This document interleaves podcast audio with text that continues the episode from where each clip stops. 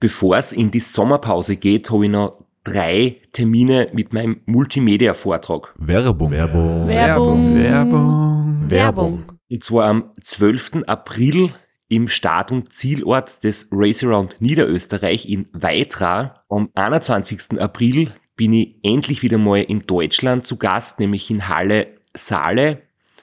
Und nach fünf Jahren Pause bin ich am 25.05. wieder in Kärnten. Und zwar in der Artbox in St. Gertraud bei Franschach. Es gibt ein paar Highlights vom Race Across America, Einblicke in meinen 24-Stunden-Rekord und natürlich ganz viel Anekdoten, teilweise auch sehr lustige, aus meinen beiden Teilnahmen beim Transcontinental Race.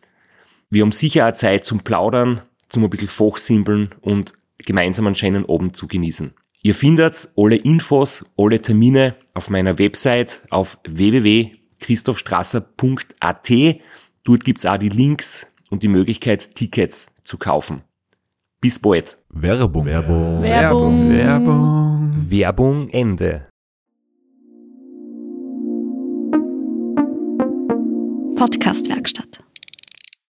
Herzlich willkommen bei Sitzfleisch Dem Ultracycling-Podcast, der die komplette Dachregion miteinander verbindet. mit Florian Kraschitzer. Und Christoph Strasser.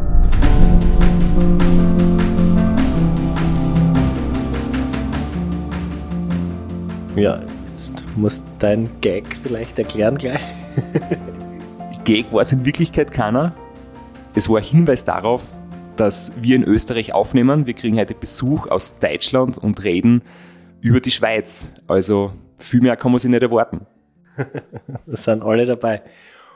Und bevor wir unseren Gast zu uns rufen, äh, magst du vielleicht erzählen, warum es bei dir schon wieder kribbelt, warum es in deinem Keller schon wieder ausschaut wie Sau?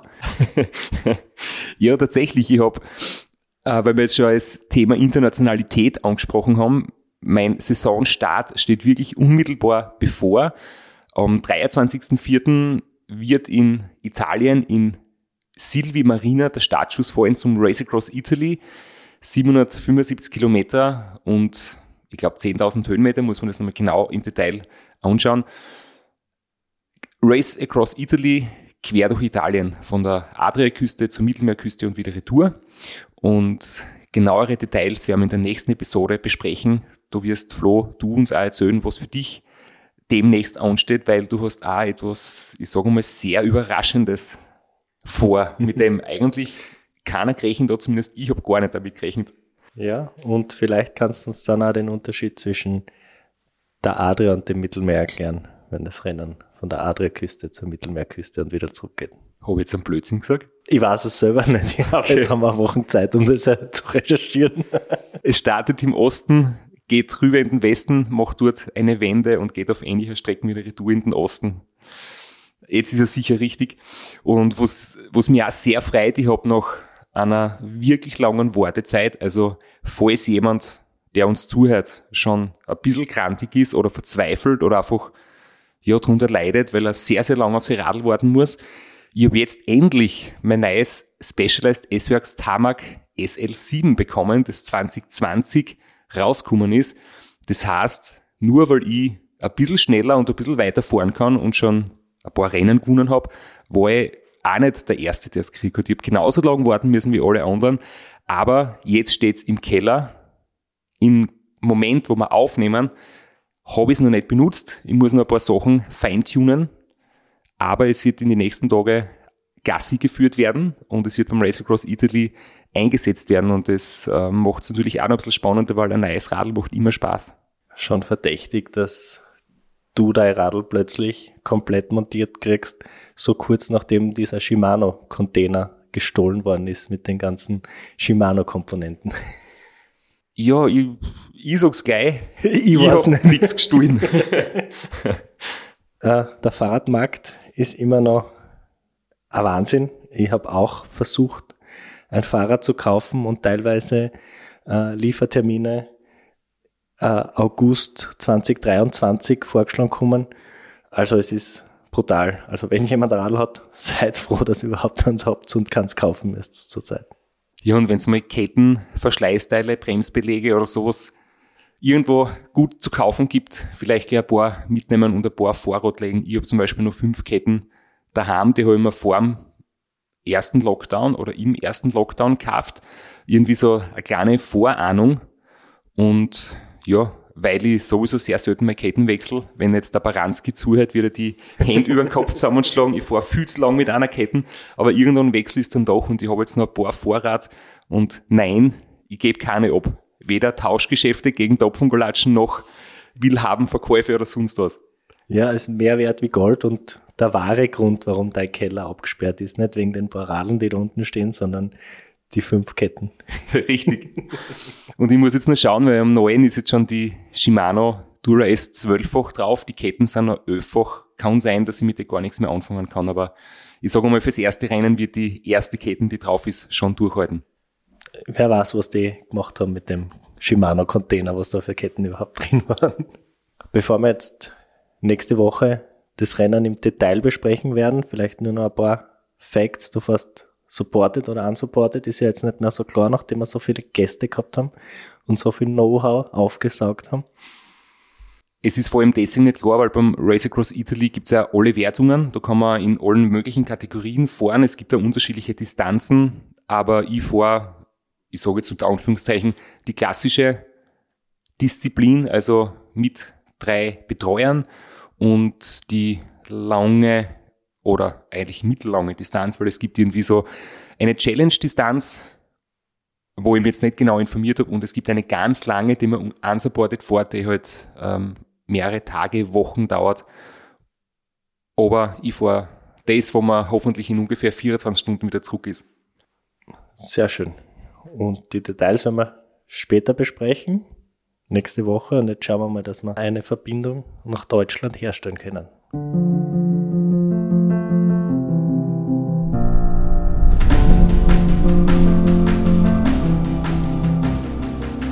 Jetzt haben wir gerade noch ein bisschen herumgewitzelt, dass die Internetverbindung klappt. Und jetzt hat es tatsächlich nicht geklappt. Wir haben jetzt eine halbe Stunde versucht. Aber jetzt hat es wirklich geklappt und jetzt haben wir eine stabile Verbindung, hoffentlich, zur Christine. Wir schalten nach Deutschland. Hallo Christine. Hallo Christoph, hallo Flo. Danke für die Geduld und danke, dass du überhaupt Zeit genommen hast für uns und bei uns zu Gast bist. Ja, ich, ich freue mich total, äh, hier Gast sein zu dürfen bei Sitzfleisch und ja, ich glaube, Eigenschaften wie Frustrationstoleranz, Stressresistenz, Durchhaltevermögen sind ja alles Eigenschaften, die man beim Weitradlfahren gut gebrauchen kann. Von daher bin ich äh, trotz der Startschwierigkeiten sehr entspannt und freue mich jetzt einfach auf das Gespräch mit euch. Liegt es vielleicht daran, dass du so entspannt bist, weil wir wollten ja eigentlich schon einmal früher gemeinsam die Aufnahme starten, aber du hast jetzt einmal, ich glaube, eine Woche genossen mit viel Radfahren und beruflich etwas Freizeit und hast hoffentlich eine schöne Zeit vollbracht. Und deswegen hören wir uns jetzt erst mit einer Woche Verspätung.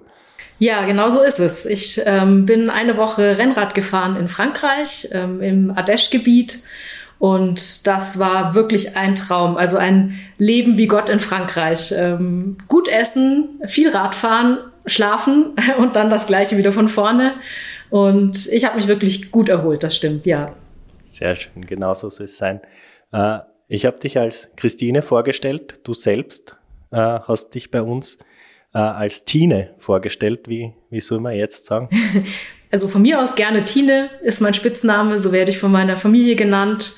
Und mein Freundeskreis, zu dem ich euch jetzt einfach auch zähle, nennt mich Tine, ähm, ist vielleicht ein bisschen die lockerere Variante, von daher gerne Tine.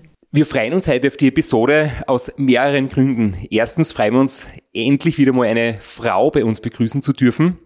Äh, jetzt haben wir doch ein paar Episoden gehabt mit männlicher Beteiligung und es spiegelt ja irgendwie auch das wieder, dass bei den Radrennen, bei den Langstreckenradrennen allgemein, bei allen Radrennen, äh, mehr Männer als Frauen am Start sind.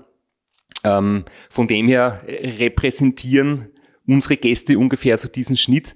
Und du hast dich ja auch bei uns gemeldet, weil du gesagt hast, du bist irgendwie auch äh, dafür motiviert, andere Frauen zu inspirieren, auch speziell Frauen, äh, sich an solche Langstreckenrennen heranzuwagen und einmal ihre Grenzen auszutesten und halt einfach wirklich äh, vielleicht die Erfahrung zu machen, weil es wirklich eine tolle Erfahrung ist und ja, Bitte erzähl uns etwas mehr davon. Du warst ja bei der Tortur in der Schweiz und das wird heute unser Thema sein. Ja, ja, es ist mir wirklich ein Anliegen, äh, Mut zu machen, Abenteuer zu wagen.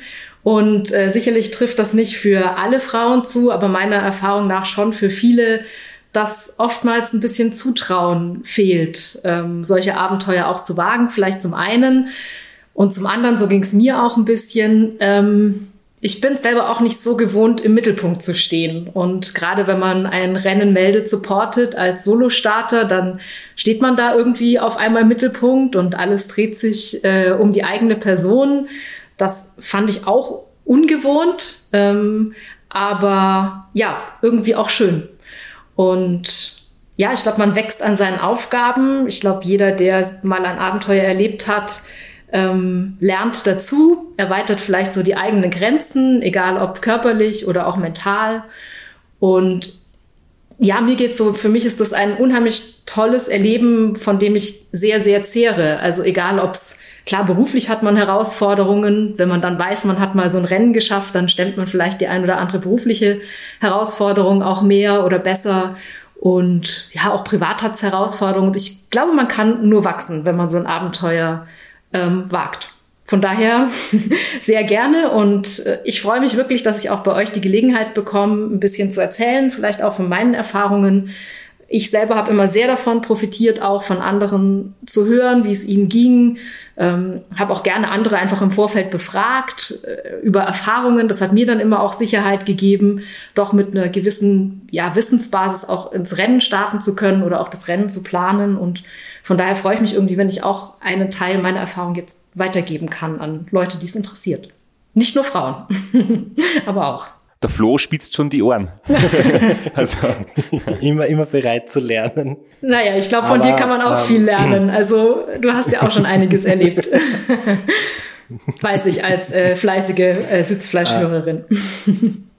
ich fange die Gespräche immer gleich an. Äh, mich interessiert immer dein, dein sportlicher Werdegang. Also was hast du bisher gemacht? Bist du schon seit deiner Kindheit sportlich oder hat es bei dir so ein Schlüsselerlebnis gegeben oder bist du überhaupt komplett unsportlich auf die Idee gekommen, ich melde mich zur Tortur an und trainiere dafür? Dazu hole ich ein bisschen aus. Also so grundsätzlich bin ich ein Mensch, ich habe mich schon immer gerne bewegt, ähm, habe schon immer gerne Sport gemacht, in der Jugend auch Verschiedenes ausprobiert, von Kinderturnen über Fußball, über Segeln. Ich bin am Bodensee groß geworden. Ähm, und was mich dann fast 30 Jahre meines Lebens begleitet hatte, war der Reitsport, den ich sehr intensiv betrieben habe. Ähm, genau, da auch viel auf Turnieren gewesen, aber auch äh, Pferde und Reiter ausgebildet.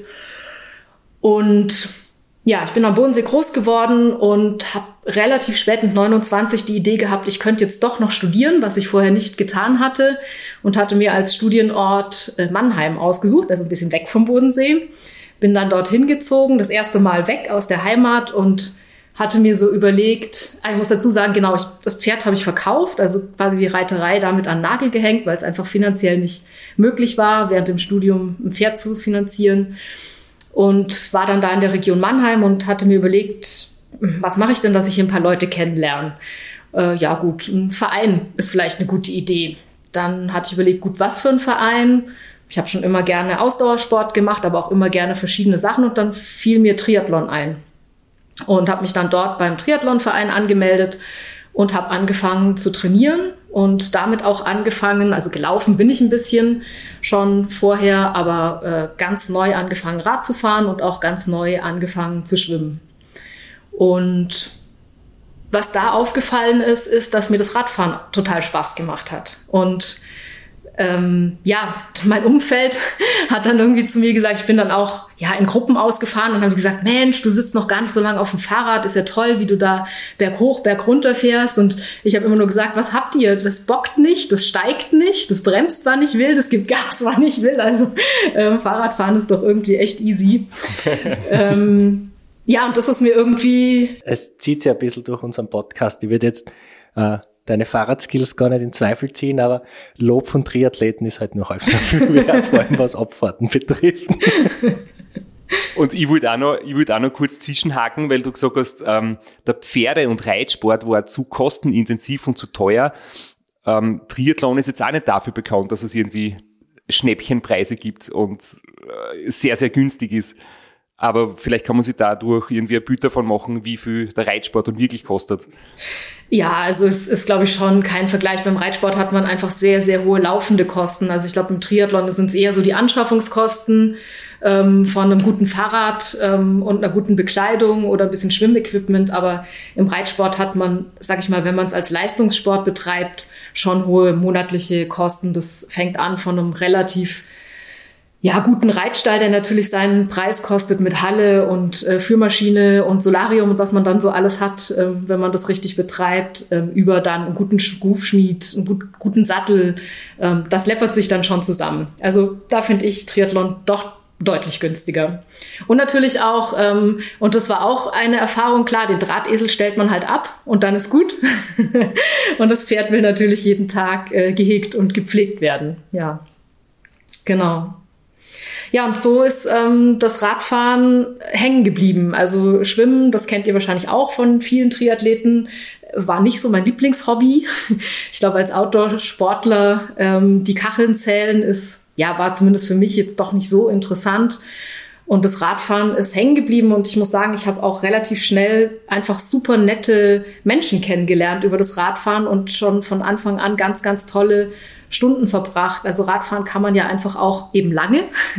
Das heißt, man ist mit netten Leuten wirklich zwei, drei Stunden bei so einer Tour unterwegs und äh, das war irgendwie von Beginn an eine tolle Zeit in Gemeinschaft und ähm, so bin ich da irgendwie reingewachsen und wurde dann auch mitgenommen. Also dann ging es irgendwie relativ schnell, ja, wir machen eine Alpentour, hast du nicht mal Lust mitzufahren und ähm, ja, warum nicht? Also fahre ich da diese Alpentour mit und so hat sich irgendwie eins zum anderen ergeben und ähm, klar äh, wird man auch besser oder bekommt mehr Konditionen mit der Zeit auf dem Fahrradfahren und so habe ich dazugelernt, habe mir immer mehr zugetraut, habe dann mit Navigation auch meine eigene alleine Runde versucht und ähm, ja, so, so ging das immer weiter und inzwischen ist Radfahren wirklich meine ganz, ganz, ganz große Leidenschaft geworden. Und ich möchte es nicht mehr wissen und kann es mir auch nicht mehr wegdenken aus meinem Leben. Ich glaube, einen schöneren Werbespot für Radfahren allgemein kennt man gar nicht einsprechen, als du das jetzt gemacht hast.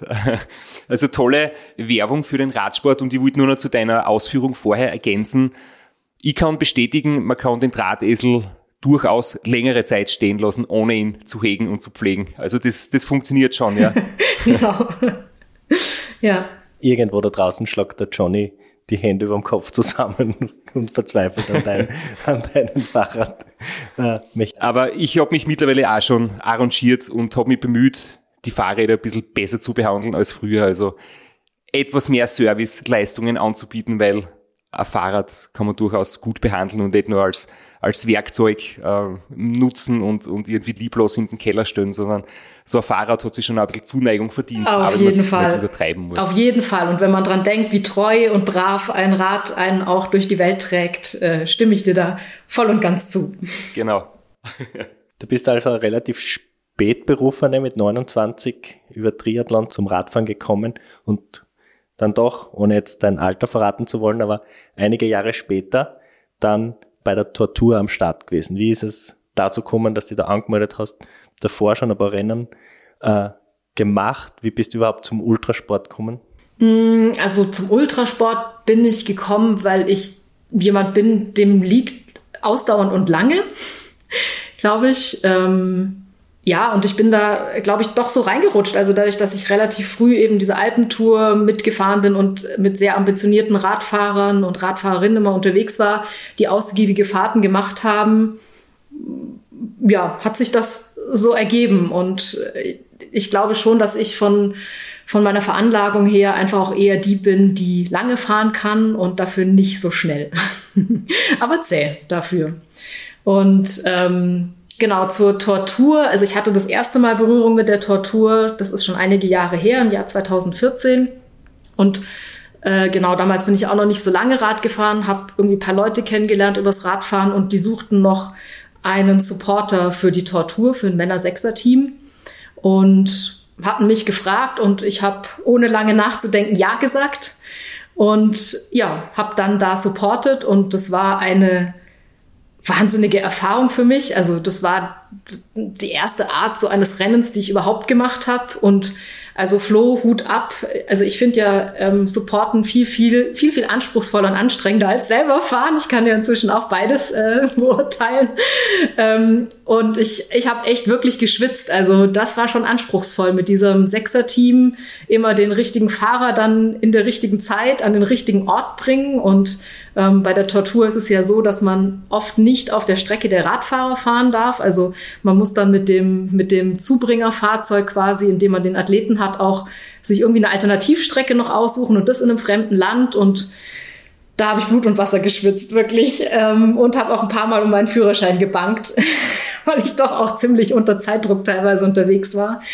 Ähm, genau, und habe da aber das erste Mal erlebt, was es bedeutet, in einem Team so ein Rennen zu bestreiten und ähm, diese einmalige Atmosphäre und dieses unheimlich intensive Erleben, was ähm, man einfach einmal als Team, glaube ich, nach dem Rennen noch sehr lange mit sich trägt. Ähm, und ja, also ich finde, geteilte Freude ist doppelte Freude. Der Spruch passt da für mich. Also ähm, einfach auch diese Begeisterung im Team einen unheimlich getragen hat. Und genau, so bin ich das erste Mal auf jeden Fall zur Tortur gekommen und ähm, irgendwie kam ich dann auf die Idee vor zwei Jahren, ich könnte das ja mal alleine probieren. Ähm, ja, und habe mich dann angemeldet. Bevor wir jetzt über deine Solo-Teilnahme reden, möchte ich noch mal kurz nachfragen, du hast das jetzt so charmant umschrieben, du bist unter Zeitdruck und Angst deines Führerscheins mit dem Auto unterwegs gewesen. Welchen Job hast du im Betreuerteam gehabt oder was war deine Aufgabe? Also ich war Fahrerin von einem Fahrzeug. Also mit dem Sechser-Team gab es insgesamt, glaube ich, drei oder vier Fahrzeuge, die unterwegs waren. Ähm, und ich hatte ein Fahrzeug, mit dem ich immer einen, ein oder zwei Athleten ähm, transportiert habe quasi oder zu ihrer nächsten Einsatzstelle gebracht habe. Also bei der Tortur ist es ja so, dass ähm, die Reihen, die, die Startreihenfolge von Etappe zu Etappe festgelegt ist. Das heißt, ich weiß, wenn ich zum Beispiel jetzt Fahrer B im Auto habe, kenne ich äh, seinen nächsten Startort, äh, wo der Fahrer B wieder zum Einsatz kommt. Und meine Aufgabe war dann, den Fahrer B zu seinem nächsten Einsatzort zu bringen. Und ein Sechser-Team ist halt relativ schnell unterwegs und man ist da nicht unbedingt viel schneller mit dem Auto als der Radfahrer auf der Strecke. Ja, und von daher war das zeitlich schon immer so, dass das irgendwie so gerade so hingehauen hat, dass der Athlet, den ich dann dabei hatte, irgendwie auf dem Fahrrad saß, bis äh, der quasi vor, vorfahrende Athlet an der Time Station angekommen ist. Ja, vielleicht sollte man noch kurz über die Tortur generell ein paar Dinge erklären, weil über das haben wir noch nie gesprochen in unserem Podcast, deswegen ist es heute so eine besondere Folge. Es gibt im Unterschied zu anderen Langstreckenrennen ein paar spezielle Regeln. Du hast das jetzt eh schon gesagt, das ist die Strecke von vornherein aufgeteilt in definierte Wechselpunkte. Das ist, glaube ich, das einzige Rennen, wo man nicht überall an der Strecke wechseln kann, wo man möchte, wie beim Ram oder beim Race Round Austria, sondern man hat vorher definiert Fahrer A, B, C, D, E, F und dem ist vorher schon genau der Abschnitt zugewiesen. Das heißt, man muss sich vor dem Start schon gut überlegen, oder wer nimmt die Position A, wer nimmt die Position B, kann der dort seine Stärken schwächen und auf den Anstiegen oder in den Ebenen ausspielen und man hat natürlich halt Planungssicherheit, weil man schon etwas vorausdenken kann, wer wann wieder wo zum Einsatz kommt. Und was auch speziell ist bei der Tour, es gibt einen Prolog. Also das Rennen selbst ist 1000 Kilometer lang und der Prolog, Start und Ziel, findet immer in Schaffhausen statt. Und ich kann mich erinnern, ich bin 2011 bei der Tour mitgefahren. Es war auch ein Sechser-Team, damals Laureus äh, für den guten Zweck. Und wir haben da ein super cooles Sechser-Team gehabt. Da waren äh, zwei sagen wir, sehr bekannte Geschäftsleute dabei, die ja im Prinzip da was, was gesponsert und was gespendet haben. Und die haben sich dann, jetzt ohne Details zu verraten, ein paar gute Radlfahrer eingekauft sozusagen oder eingeladen. Und ich war einer davon, da war dann auch der Chris McCormack dabei, Ironman Hawaii-Sieger aus Australien, der Ronny Schildknecht und ein super starker Schweizer Lizenzfahrer, den äh, habe ich jetzt nicht mehr gekannt vorher oder nachher. Und äh, dann war es dann beim Prolog so, man musste zu sechs diese Prologstrecke fahren. Das ist, glaube ich, ein Kilometer flach am Fluss dahin oder am Stausee vom Rhein. Und dann beim Rheinfall eine extrem steile Passage. Das hat 15% Steigung oder so und geht halt ein paar hundert Meter bergauf. Und da ist es so, dass dann die sechs beste Zeit zählt beim Prolog Und jetzt haben wir natürlich zwei Leute dabei gehabt, die waren Businessmänner, die waren nicht so schnell und dann hat es da so lustige Fotos gegeben. Vorn die drei besten Radlfahrer haben die anderen ein bisschen geschoben und am Trikot gezupft, damit wir die halt schnell raufbringen. Und ich war recht weit hinten, weil ich mit meinen 80 Kilo auch nicht so schnell bergauf war. Und ich habe nur fürs Foto auch so down, als würde ich ihn anschieben, aber in Wirklichkeit habe ich selbst absolut kämpfen müssen, dass ich dran bleibe. Und wir haben dann irgendwie doch eine gute Zeit beim Prolog zustande gebracht und dann wird halt vom Prolog die Startreihenfolge definiert. Also der Prolog-Sieger, glaube ich, startet als erster und hat wirklich einen richtigen Nutzen davon, hat quasi ein paar Minuten Zeitgutschrift gegenüber denen, die im Prolog langsamer sind. Das sind so die Spezialitäten der Tortur als kurze quasi Erklärung für alle, die das Rennen nicht kennen. Mhm. Ja, also tatsächlich ist für mich die Tortur das einzige Langdistanzrennen, was ich kenne. Ich habe gar keinen Vergleich, ähm, aber genau so ist es. Ähm, also diese Time Stations ähm, sind vorher festgelegt und eben auch die Etappen. Ähm, inzwischen wurde der Start nach Zürich verlegt, Zürich City. Und Corona-bedingt gab es leider keinen Prolog auf dem äh, Rennrad, sondern wir sind den auf Spinning-Bikes auf der Bühne gefahren.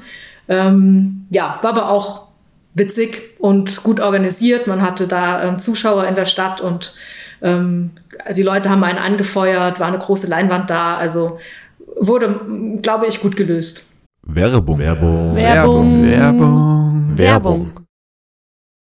Flo, bist du auch schon so aufgeregt, wenn du an den April denkst? Jedenfalls, äh, wenn du das gleiche meinst wie ich, dann bin ich schon sehr voller freudiger Erwartung. Voriges Jahr haben wir erstmals einen Live-Podcast gehabt und weil das einfach so ein super schöner Abend war, werden wir das wiederholen. Und zwar dieses Mal im Zuge des Neusiedlersee Radmarathons in Mörbisch. Ja, und zwar werden wir uns am Freitag, dem 19.04. im Strandhaus Mörbisch die Ehre geben und mit einem unglaublichen Überraschungsgast äh, einen Live-Podcast aufnehmen. Also allein schon wegen dem Gast bin ich so nervös. Ich hoffe, dass du nicht dich ins Publikum setzt äh, und zuhören willst, aber ich muss sagen, der, der Gast ist wirklich grandios und ich würde sagen, wir huchen einfach einmal, was er zu dem Ganzen sagt. Hallo, Johnny Holland hier. Heute stehe ich natürlich wieder am Start beim Neusiedlersee Radmarathon. Immer ein Highlight des Jahres. Nebenbei bin ich auch live beim Podcast beim Neusiedler Radmarathon.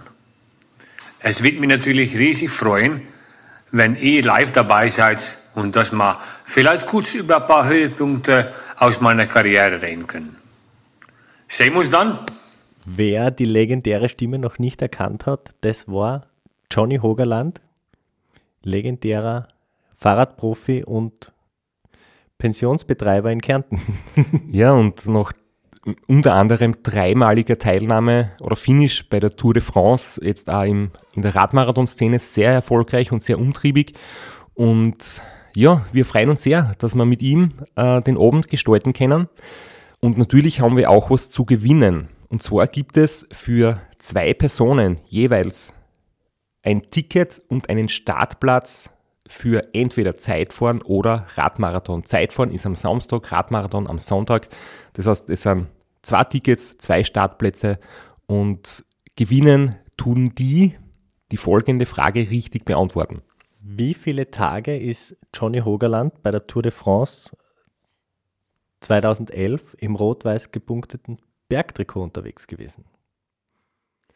Schickt uns eine E-Mail an sitzfleisch.christophstrasser.at. Wir freuen uns auf eure Teilnahme, wir freuen uns auf äh, den Live-Podcast im Strandhaus und vor allem auf unsere Teilnahme, weil wir beide haben auch eine Startnummer und werden Samstag beim Zeitfahren dabei sein.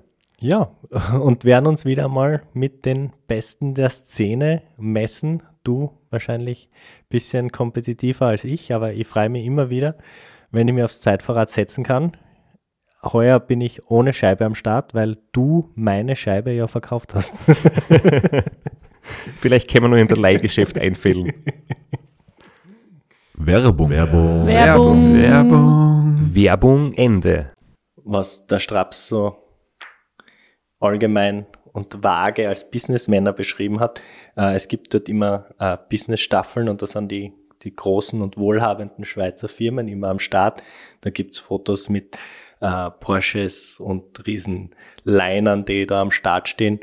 Und ähm, vielleicht für jemand, der ein bisschen ambitionierter ist und sich fragt, ob man mit Ultracycling vielleicht nicht doch Geld verdienen kann, wie Start und Ziel noch in Schaffhausen war. Dort gibt's ja Uhren, einen Uhrenhersteller, der hat dort Uhren als Sachpreise gespendet, die man zu sehr viel Geld verkaufen könnte, wenn man das wollen würde. ja, genau. IWC war damals ein großer Sponsor von der Tortur und auch von Loreus und der, der CEO von IWC war bei uns im Sechser-Team. Genau. Das Sechser-Team war aber nicht deine äh, einzige Erfahrung vor deinem Solo-Ritt, sondern du bist dann auch in einer Viererstaffel schon mitgefahren? Genau. Selbst oder auch als Betreuer? Das war, genau, das war auch die Tortur. Das war dann ein Jahr drauf. Das hat sich irgendwie aus, aus dieser Aktion mit der Begleitung des Sechser-Teams ergeben. Das war ja ein Sechser-Männer-Team dass dann die Idee entstand, naja, eigentlich könnten wir ja mal Frauen an den Start schicken. Ähm, sechs haben wir nicht gefunden, aber vier. Und ähm, auch da wurde ich wieder gefragt, ob ich Lust habe, mitzufahren und habe auch da ganz schnell Ja gesagt. Und ja, da gibt's auch eine, eine lustige Geschichte zu erzählen eigentlich, weil ähm, wir haben uns da sehr viel Mühe gegeben in der Vorbereitung und da wir die Etappen ja kannten und dann wussten, wer die Strecke A fährt und wer die Strecke B fährt, haben wir uns die Mühe gemacht und sind die vorher abgefahren, dass jede Fahrerin ihren Streckenabschnitt auch kennt und schon mal gefahren ist. Ja, und dann ist aber passiert, dass eine Fahrerin, ich glaube drei Tage vorm Rennen, sich einen Fuß gebrochen hat. Dann waren wir nur noch zu dritt. Und damit gab es keinen Fahrer, keine Fahrerin D mehr. Und damit war der Wechselrhythmus eben nicht mehr ABCD, sondern ABC, ABC, ABC. Sodass im Prinzip alle eine andere Strecke gefahren sind als die, die wir äh, ja vorher kannten. Und das war doch irgendwie auch, also zum einen mussten wir natürlich jeder ein paar Kilometer mehr fahren, ähm, was schon respekteinflößend war und dann gerade in der Nacht eben auch äh, Strecken fahren, die wir nicht kannten. Ähm, und das war doch ein ganz besonderer Nervenkitzel irgendwie auch. Ähm, genau, aber wir haben es geschafft und sind äh, froh und munter im Ziel angekommen. Und zusätzlich habt ihr weniger pausieren können, weil natürlich die Pausenzeiten auch kürzer werden, wenn man ein, eine Person, eine Frau weniger ist. Du hast jetzt gerade gesagt, so bezüglich Streckenkenntnis. Wie ist denn das jetzt mittlerweile bei der Tortur? Sie sind ja eigentlich auch dafür berühmt, dass sie jedes Jahr die Strecke ändern. Sie sind immer exakt 1000 Kilometer lang, aber im Gegensatz zu den meisten anderen Rennen ist die Strecke wirklich jedes Jahr verändert und man hat immer wieder andere Alpenpässe. Das heißt, die Streckenkenntnis aus einem früheren Jahr würde sowieso nicht helfen, oder? Weil eben sich das jedes Jahr ändert. Du musst wirklich in dem Jahr die Strecke dir anschauen, wenn du es wirklich kennenlernen möchtest. Genau, so kenne ich das auch, ja. Also sicherlich, glaube ich, kennt man als äh, Vielradfahrer zumindest wahrscheinlich die Pässe irgendwie. Also ähm, jetzt letztes Jahr ging es mir so, dass ich ähm, den, den Gotthard und die Tremula schon kannte, weil ich die einfach auch schon mal in der Freizeit gefahren bin. Also die bekannten Pässe äh, kennt man wahrscheinlich, aber so die Zwischenetappen zwischendrin, die Streckenführung, denke ich, ähm, ja, ist eventuell auch unbekannt dann. Ja macht's, macht's abwechslungsreich und spannend und man kann sich dann immer überlegen, eben nimmt man sich die Zeit und die Mühe und fährt das vorher ab oder lässt man es auf sich zukommen. Also ich habe letztes Jahr dann irgendwie hat mir ein bisschen die Zeit gefehlt, ähm, habe aber dann auch gedacht, naja gut, lange Radfahren äh, muss ich eh. Also äh, irgendwie die Streckenkenntnis wird mir jetzt in der Tempoeinteilung nicht so super viel helfen. Ähm, ich fahre einfach drauf los. Ich gucke mir nichts vorher an. ja. Hab mich auch zweimal verfahren, also muss man auch sagen. Aber ja. Aber ich glaube, grundsätzlich gibt es zwei Typen von Menschen. Eine haben gern alles im Detail perfekt vorbereitet, kennen jeden Zentimeter auswendig. Und es ist ja dann irgendwie der Vorteil, wenn man dann immer wieder teilnimmt oder öfters teilnimmt, dass man dann wirklich alles kennt. Man kann äh, sich forschen, überlegen, wo wird die Pause sein, äh, wo kann ich auftanken, wo kann man stehen bleiben. Da kann man wirklich sehr viel planen, aber es ist halt irgendwie doch monoton und wenig abwechslungsreich und ich hätte schon auch gerne, muss ich sagen, zum Beispiel noch neunmal Race Across America, wo die Strecke bis auf ein paar minimale Ausnahmen immer identisch und es wäre schon schön gewesen, andere Teile von, vom, vor allem Westen der USA einmal kennenzulernen. Race Around Austria ist auch immer gleich. Man kann, man kann, wenn man jetzt wirklich wettkampforientiert ist, sich perfekt vorbereiten, die Zeiten vergleichen. Aber der Erlebnisfaktor ist sicher viel, viel schöner, wenn man immer wieder neue Sachen erlebt. Ja, und also die Strecken, egal äh, in welchem Jahr ich jetzt da auf der Strecke unterwegs war, sind, also ich, gut, ich habe keinen Vergleich, aber ich erlebe sie schon als wunderschön. Ja, also das ist schon auch ein, ein Genuss, finde ich, äh, den man auch während dem Rennen irgendwie hat, ähm, durch die tollen Landschaften fahren zu können. 2021 war es dann soweit, du warst solo am Start. War das für dich jetzt einfach so der logische nächste Schritt? Einmal ein Team betreuen, dann im Team fahren, dann war das der nächste logische Schritt? Oder wie bist du dazu gekommen, dass du die solo anmeldest? Ja, ich glaube schon. Ja, also es, ich wollte gerne mal erfahren, wie das auch alleine ähm, ist. Ich glaube, es hatte schon auch damit zu tun, dass ich einfach mutiger geworden bin beim Radfahren. Also wie gesagt, auch ähm, einfach auch in der Freizeit dann doch auch mal alleine losgezogen bin. Ähm, auch mal 80 Kilometer, auch mal 100 Kilometer alleine gefahren. Das war jetzt für mich was Besonderes. Ich bin sonst immer in Gesellschaft gefahren, habe mich da halt in Sicherheit gewiegt, dass schon jemand da ist, wenn irgendwas passiert oder ähm, ich einen Platten habe und habe da, glaube ich, für mich ähm, so grundsätzlich Mut gesammelt und wie du sagst, Flo, dann war das irgendwo auch ein ein, ein logischer nächster Schritt, zu sagen, okay, jetzt kenne ich es im Team, äh, immer mit Pause und ich möchte einfach auch mal die Erfahrung sammeln, wie es ist, nonstop zu fahren. Ähm, weil ich glaube, meine Erfahrung war schon, in den Pausen kann man sich erholen. Das ist so. Also, und man kann sich auch ganz anders verpflegen, weil man natürlich in Ruhe essen kann, ähm, auch anders essen kann, glaube ich, wie wenn man halt permanent ähm, unterwegs ist und, und äh, tritt. Und von daher hat mich das gereizt, diese Erfahrung dann auch mal zu machen und das wirklich auch mal nonstop äh, durchzuziehen. ja. Hat es vielleicht auch damit zu tun gehabt, dass wir zwei uns einmal getroffen haben, weil da hast du mir dann ein Foto geschickt, das war, ich glaube 2018, oder? Am Nürburgring. Mhm. Und wir haben ja schon vorher mal kurz telefoniert, bevor wir heute aufnehmen und du hast gesagt, du bist mir nicht böse, dass ich mich nicht mehr daran erinnern kann, so ganz im Detail. Aber ich bin damals ähm, mit meinem Ausstatter Specialized, wir haben dort ein Sechser-Team gehabt oder so am Nürburgring. Und während einer Pause, ich bin glaube ich gerade, ähm, ja, was zum Essen kaufen gegangen. Und dann hast du mich angeplaudert und wir haben kurz getratscht und uns kennengelernt und ein Foto gemacht. Und ja, ich war sehr erstaunt, wie du mir das Foto jetzt geschickt hast. Ja, das war eine tolle Begegnung und ich habe mich wirklich gefreut, dich auch mal persönlich kennenzulernen. Ich glaube, ähm, wer sich mit dem Thema Langdistanz-Radfahren beschäftigt, der kommt einfach um Christoph Strasser nicht herum.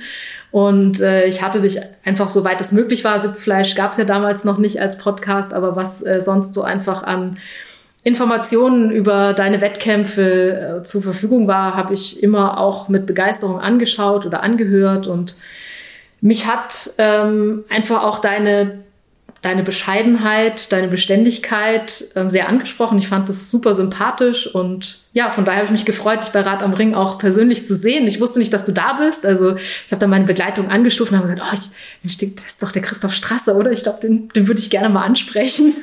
Und äh, habe mich dann gefreut, dass wir wirklich ein paar Worte wechseln konnten und äh, auch ein Foto da entstanden ist. Zum Glück hat es damals den Podcast noch nicht gegeben, weil sonst hättest du vielleicht eh nicht hingetraut, weil da war die Bicycle Race Tomorrow Geschichte noch nicht draußen, wie der Christoph durchaus sehr harsh seine Fans von sich weisen kann, wenn es um was geht. Na bitte, das ist nur ganz, ganz selten. Es, es gibt Momente, wo ich, wo ich vielleicht kurz einmal in mich gehen will, so kurz vorm Start. Aber eigentlich bin ich ganz ein netter. Sicherlich war das auch ein Beitrag. Also eben, ich ähm, habe auch Sitzfleisch immer verfolgt, da neugierig zugehört. Und je mehr ich gehört habe, desto mehr Informationen hatte ich natürlich und desto konkreter konnte ich mir auch vorstellen, wie sich das vielleicht anfühlt oder wie sich das ab, wie, wie das ablaufen wird. Und habe auch viele Menschen gehört, die es geschafft haben, die es gemacht haben. Und kam dann immer mehr dazu, dass ich gesagt habe, ich glaube, ich könnte es auch schaffen. ja, also war, denke ich, auch ein Beitrag ähm, dazu auf jeden Fall sich von anderen motivieren zu lassen. Und du hast damals, was damals auch schon sehr bekannt war, waren die legendären Livestreams, die der Flo moderiert hat beim Race Across America mit Facebook Live und so. Da, das war eigentlich so der Vorgänger des Podcasts. Aber möchte nur noch dazu sagen, es ist bitte nicht so, dass jetzt wir nur mit Leuten reden, die wir vorher schon kennen. Das war wirklich nur ein netter Zufall, dass wir uns vorher schon kennengelernt haben. Es ist jetzt nicht so, dass man sie da beim Christoph Strasser einschleimen muss und nur wer uns schon irgendwie persönlich kennt, wird eingeladen. So ist es nicht. Also, na, wir, wir haben dich deswegen eingeladen, weil du eben die Tortur Challenge gefahren bist und weil wir das super spannend finden. Und ich glaube, jetzt ist wirklich Zeit, dass wir uns dem Thema intensiver widmen.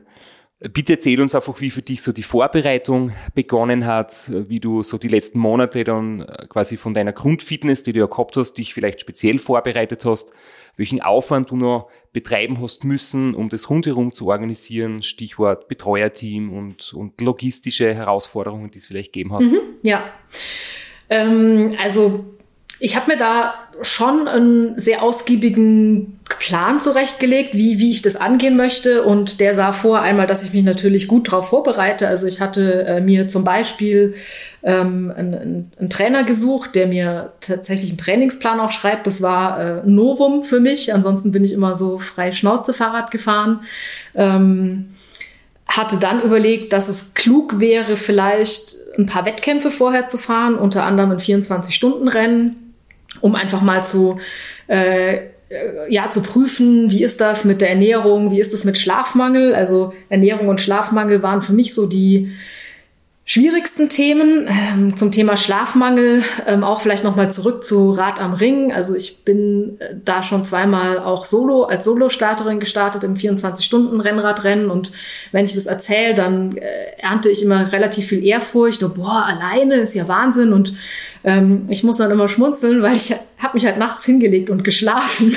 Also wenn man 24 Stunden meldet, heißt es noch nicht, dass man auch 24 Stunden schläft und äh, fährt, meine ich. Und äh, andersrum, ich bin ein Mensch, der schläft sehr, sehr gerne und ich tue mich mit Schlafmangel extrem schwer. Also das war so ein Thema vor der Tortur, vor dem ich Respekt hatte. Und äh, das andere Thema war das Thema Ernährung. Da habe ich auch immer sehr die Ohren gespitzt, wenn äh, ihr oder eure Gäste eben erzählt habt, äh, was wie so das Thema Verpflegung aussieht, weil ich bin eine klassische Nicht-Verpflegerin. Also mich kann man gut bei normalem Wetter drei Stunden mit dem Rad losschicken und ich esse und trinke nichts und mir geht's bestens. Und mir war schon klar, bei äh, 500 Kilometer, was dann die Challenge ist, wird das nicht funktionieren. Also ich äh, muss mich da irgendwie verpflegen und habe irgendwie noch nie einen Hungerast erlebt, aber hatte da irgendwie riesig Respekt, dass mir doch irgendwann der Treibstoff ausgeht. Und ja, so hatte ich also ein paar äh, Vorbereitungsrennen geplant ähm, klar hatte mir dann überlegt, wer kann äh, im Team noch äh, mitmachen, wer kann im, im Team äh, Support sein. Und ja, dann kam alles anders als geplant. Also die ganzen Wettkämpfe sind ausgefallen immer noch wegen Corona. Also ich, ich hatte äh, keinen Wettkampf vorher, ähm, konnte also die Verpflegung irgendwie nicht richtig üben und dann kam dazu, dass ich in eine relativ schwierige für mich ähm, private Lebenssituation gekommen bin, war dann mental überhaupt nicht gut drauf. Und ich weiß nicht, ob ihr das kennt. Also bei mir ist es so, wenn ich mental nicht gut drauf bin, kann ich auch keine Leistung abrufen. Also wenn es mir mental schlecht geht, bin ich, bin ich einfach körperlich auch nicht leistungsfähig. Und ja, von daher ging es irgendwie sehr turbulent zu und ich wusste lange nicht, kann ich, also kann ich überhaupt starten oder, oder lasse ich es und habe lange eigentlich dazu dann tendiert, zu sagen, ich lasse es. Ähm, dann ist irgendwie mein Team auch noch äh, zerbröckelt, ähm, habe zwei Teammitglieder quasi, äh, deren, deren Commitment verloren. Ähm, ja, und da muss ich sagen, war mir der Trainer, der mir damals die äh, Trainingspläne geschrieben hat, eine tolle Hilfe. Der hat immer gesagt, ja, wart mal ab und ist noch ein bisschen hin zur Tortur und vielleicht ändert sich das auch wieder und du wirst sehen, wenn, wenn da mal ein bisschen Zeit vergangen ist, dann wirst du dich auch mental erholen und so war es dann auch. Und ich habe mich irgendwie wieder gefangen. Ich habe ähm, zwei neue Leute gefunden fürs äh, Support-Team, zwei totale Green-Hörner. Also die eine ähm, Supporterin hat mit Radfahren überhaupt nichts am Hut. Ähm, der andere Supporter fährt selber ein bisschen Rennrad, aber hatte auch überhaupt keine Wettkampferfahrung. Aber zwei ganz tolle Menschen und ich habe wieder Mut gefasst und habe dann irgendwie, glaube ich, so drei, vier Wochen vorm Rennen gesagt, okay, und ich zieh's durch, ich mach's. Und ab dann lief's auch. Und dann habe ich mich drauf gefreut und dann konnten die letzten Vorbereitungen laufen und ähm, ja, und dann, dann ging's los ähm, ins Rennen. Ja, dann waren wir in Zürich und irgendwann stand ich am Start und bin losgerollt und dann ging's los. Du hast jetzt gerade erzählt, dass du noch zwei Betreuer gefunden hast, so recht ja, kurz vorm Start, die dann auch wieder so die nötige Moral gegeben hat und du das die Sicherheit koppelst, dass alles gut wird und so die schwierige Phase irgendwie abhaken und hinter dir lassen kannst. Wart sie dann eigentlich nur zwei Betreuer oder hast du schon drei Betreuer gehabt? Ich hatte drei Betreuer und ähm, die in Torturreglement steht auch drin, dass man drei Betreuer braucht. Ähm, was ich auch als sinnvoll halte, glaube ich, man ist ja doch lange unterwegs, ähm, kann immer mal sein, dass eine Person ausfällt. Und es war so, dass ich einen im Support hatte, der ein toller Radmechaniker ist, also dass der technische Part abgedeckt war und ähm, die anderen beiden dann eben ja einfach für sonstige Unterstützung wie Reichen von irgendwelcher Kleidung, Essen, Autofahren und so weiter, Fotos machen ähm, und natürlich mit dem Fahren abwechselnd dann parat standen man hat jetzt schon bei der Erzählung richtig gemerkt, dass du wieder so in die Aufregung reinkommst, in, die, in das positive Gefühl vor dem Start, dass du jetzt fast ein bisschen zu schnell uns, uns erzählt hast, wie es da gelaufen ist. Äh, die eine Frage wäre noch um interessant gewesen, nämlich so bezüglich, wie viel Training hast du wirklich absolviert oder wie viel Training glaubst du, dass nötig ist und was waren zum Beispiel so deine längeren Trainingsausfahrten?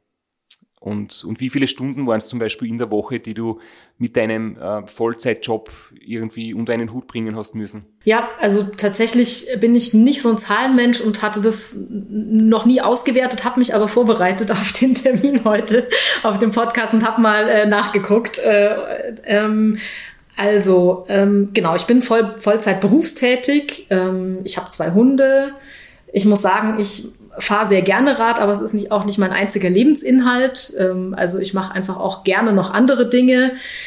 Und ich äh, genieße einfach auch gerne so das Leben und die gute Zeit, was mein Trainer, glaube ich, manchmal zur Verzweiflung gebracht hat, weil ich so die ein oder andere Grundlageneinheit nicht so ernst genommen habe und äh, Spaß hatte, in der Gruppe irgendwie über die Berge zu fahren. Ähm, ja, also ich habe mich strukturiert vorbereitet. In Summe bin ich letztes Jahr 8000 Kilometer gefahren was für mich Höchstleistung war. Also ich bin noch nie in einem Jahr vorher so viel Kilometer gefahren. Ähm, Im Schnitt bin ich so 200 Kilometer pro Monat gefahren und in den zwei Monaten vor der Tortur war es dann mehr. Also da waren es, denke ich, so 300, 350 äh, Kilometer pro Monat. Und das habe ich eben aufgeteilt unter der Woche. Natürlich äh, gehen maximal anderthalb Stunden, so nach Feierabend vielleicht und am Wochenende dann mal eine längere Radeinheit. Die längste, die ich gefahren bin, war vermutlich was um die viereinhalb, fünf Stunden. Und ich glaube, Grundvoraussetzung ist schon eine relativ gesunde Grundlagenausdauer. Und die hatte ich, denke ich, schon, ähm, dadurch, dass ich einfach immer schon mich bewegt habe, immer schon Sport gemacht habe und auch die Jahre zuvor ja Rad gefahren bin, jetzt nicht zigtausend Kilometer, aber doch immer wieder und immer wieder auch länger als, sag ich mal, zwei oder drei Stunden, ähm, glaube ich, hatte ich da ein ganz gutes Fundament und ähm, das würde ich schon auch empfehlen. Also äh, ja, also 500 Kilometer sind keine 1000 Kilometer. Also ich habe einen wahnsinnig Respekt für denen, die noch mehr fahren. Aber ich glaube, ganz leichtsinnig sollte man sich das vielleicht auch nicht zumuten, einfach auch um seinen Körper äh, nicht kaputt zu machen und da einfach schon gucken, dass man sich ein Dreivierteljahr, glaube ich, gut vorbereitet und da vielleicht auch auf eine gute Grundlagenausdauer so grundsätzlich oder eine gute Grundkonstitution setzen kann. Ja, aber ja, ich bin niemand, der verbissen trainiert oder ja, ich hab's, glaube ich, schon recht locker gesehen mit dem Training. Während der Flo überhaupt nicht die Stirn runzelt und nur genickt hat, habe ich so ein bisschen mitgerechnet im Kopf und ich wollte jetzt nur fragen, hast du dich jetzt versprochen? Weil ich glaube, wenn du sagst, äh, du hast im Monat so zwischen 150 und 300 Kilometer trainiert, würde man nicht auf die Jahreskilometer von 8000 kommen. Ist das möglicherweise pro Woche? ja, ertappt. Genau, ja, ja. Ich meinte das pro Woche. Ja. Okay. Ja. Das wäre ein bisschen okay. arg wenig. Nee, nee. Also genau, 200 Kilometer ähm, pro Woche, so in den, im Frühjahr und in den letzten zwei, drei Monaten waren es dann ein bisschen mehr pro Woche. Dann geht es sich auch aus mit den 8000. Danke für den Hinweis, Christoph. Hat für mich komplett plausibel geklungen. Und, für mich auch. Äh, hätte ich auch so genommen und finde find, find ja 200 Kilometer im Monat, das nehme ich auch gern als Vorbereitung. Beschwer mich nicht drüber, dann kannst du wirklich das gute Live leben, ja. Ja, aber da seht ihr, wie wichtig mir Zahlen sind, nämlich gar nicht wichtig. Hauptsache aufs Rad sitzen und fahren.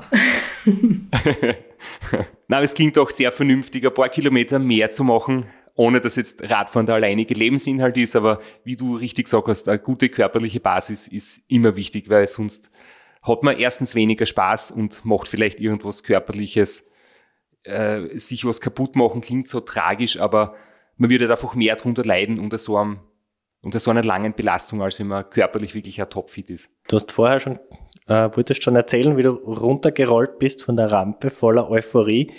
Ganz kurz vorher noch, bevor wir en Detail das Rennen durchbesprechen, äh, was war so am Start deine Zielsetzung? Was hast du dir gedacht, das passiert jetzt die nächsten 500 Kilometer, auf das stelle ich mir ein und das würde ich gerne erreichen? Ich wollte ankommen. Auf jeden Fall. Und zwar im Zeitlimit. Ähm, ja, das war mein, das war mein Ziel. Und ähm, mir war es wichtig, also neben diesem Hauptziel, sage ich mal, war es mir wichtig, eine gute Zeit zu verbringen und eine gute Stimmung im Team zu haben. Also dass wir möglichst Spaß haben auf der Strecke und ähm, jetzt nicht anfangen, irgendwie unter Druck oder Stress oder Müdigkeit äh, zu streiten oder ja, also für mich also ich war da guter Dinge, dass das klappt, aber letztendlich glaube ich eine Garantie, gerade mit einem neuen Team, wie das dann äh, funktioniert, hat man auch nicht. Also die Teammitglieder kannten sich auch nicht besonders gut vorher. Die haben wirklich auch das erste Mal so eine intensive Zeit dann zusammen im Auto verbracht. Und das waren schon auch noch Ziele, die mir auch sehr wichtig sind, weil ich ein harmoniebedürftiger Mensch bin und ich glaube, ich hätte es äh, schwer ausgehalten, äh, wenn die Tortur dann ähm, auch zu einer äh, Teamtortur wird. ja. Du hast ja ein Instagram-Posting verfasst äh, nach diesem Rennen, aber ich, ich lese das jetzt vor, weil es gerade so gut dazu passt und du hast äh, bei deinem Posting eben geschrieben, dass du sozusagen vier Ziele gehabt hast und so wie du jetzt gerade beschrieben hast, das erste war gesund ankommen, das zweite war Spaß haben und ich weiß nicht, ob du dich selbst jetzt noch an drei und vier erinnerst. Ähm, fair bleiben war Punkt drei meines Wissens, ähm, was mir auch wichtig ist. Genau, und Punkt, fair play, fair bleiben. Genau, und Punkt vier war um das beste Ergebnis fahren. Also bisschen Ambition sollte dann schon auch dabei sein. Aber eben nicht an erster Stelle. Und das finde ich irgendwie schon sehr, sehr schön, dass du sagst, ähm, natürlich geht es auch um ein gutes Ergebnis, aber die anderen Dinge sind wichtiger und vor allem Fairness, Spaß haben und gesund bleiben. Also das finde ich eigentlich ja wirklich sehr smarte Zielsetzung, wenn man das Wort aus dem Mentaltraining so äh, verwenden darf. Aber jetzt geht's endlich los. Jetzt kannst du uns erzählen, äh, wie war das in Zürich von der Startrampe und nach der langen Vorbereitung, nach dem mentalen Durchhänger, da endlich runterrollen und ins Rennen reinstarten. Wie ist er da gegangen?